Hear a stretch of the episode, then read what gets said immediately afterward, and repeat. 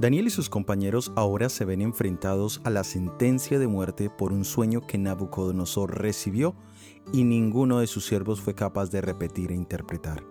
En este análisis veremos la introducción al capítulo 2 del libro de Daniel. Somos Oscar y Magnolia, bienvenidos al análisis bíblico, comencemos. Desde el capítulo 2 de Daniel hasta el capítulo 7, todo está escrito en arameo esto también nos introduce a una serie de capítulos hermanos. La temática principal del capítulo 2 es de carácter profético, de la misma manera que lo es el capítulo 7. Es decir, que nuestra primera pareja de capítulos hermanos son el 2 y el 7. Ambos capítulos fueron revelados en sueños y Dios habla en el mejor idioma para el que recibe el sueño. Ambos capítulos introducen cuatro elementos para ilustrar conceptos futuros. En Daniel 2 tenemos cuatro metales y en el capítulo 7 tenemos cuatro bestias. Para Nabucodonosor las imágenes eran símbolos de reverencia. Para Daniel las bestias eran la representación de naciones paganas. Ambos capítulos mencionan el tema del juicio y en este punto en particular será el tema en que tratemos nuestro análisis de hoy. Pero antes de tocar ese punto, hagamos la misma pregunta de la semana pasada. ¿Quién es el personaje central del capítulo 2 de Daniel?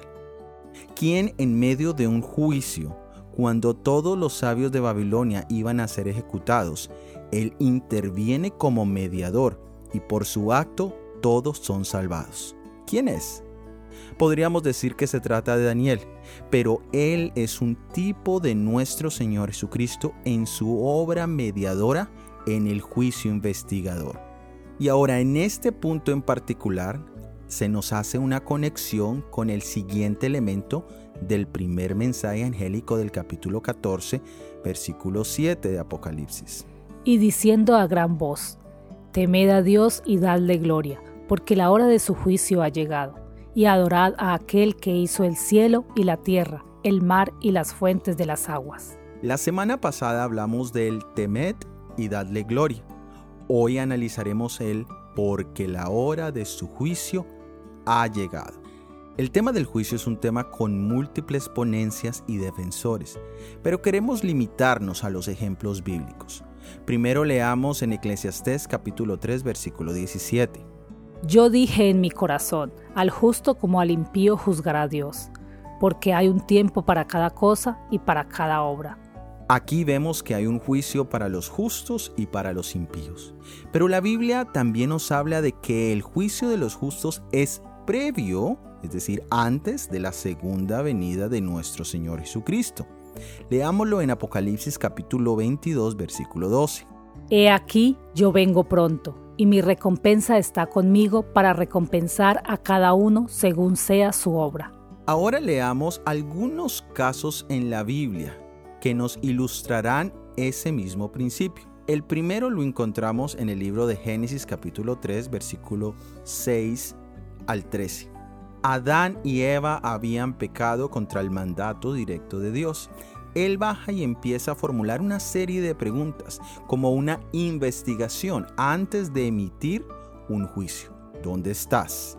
¿Quién te ha hecho saber que estás desnudo? ¿Has comido del árbol del cual te mandé que no comieras? ¿Qué es esto que has hecho? Antes de emitir el juicio a la primera pareja por su desobediencia, él hizo el asunto bien claro para Adán y Eva y para las huestes celestiales.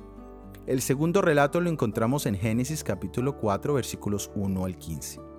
Caín mató a su hermano Abel, pero Dios no le juzgó antes de hacer una investigación, la cual empezó con preguntas antes de su pecado y posterior al mismo.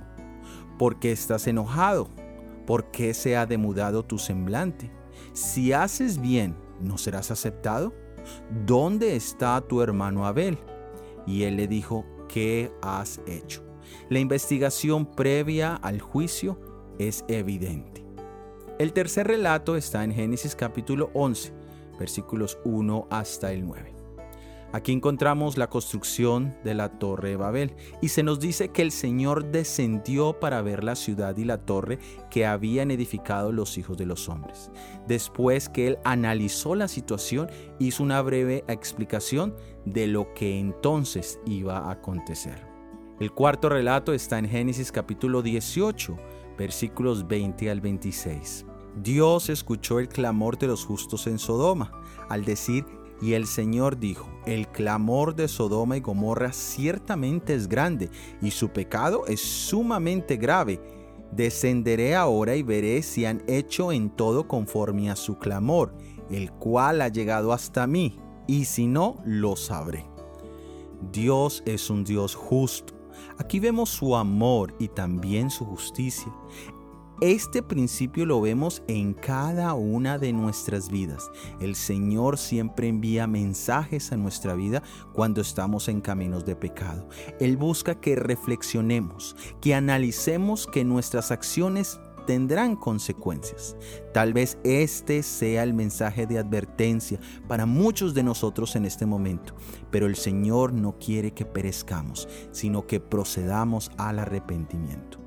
El quinto y último relato que queremos hacer referencia lo encontramos en el Nuevo Testamento, en el libro de Mateo capítulo 22 versículos 11 al 13.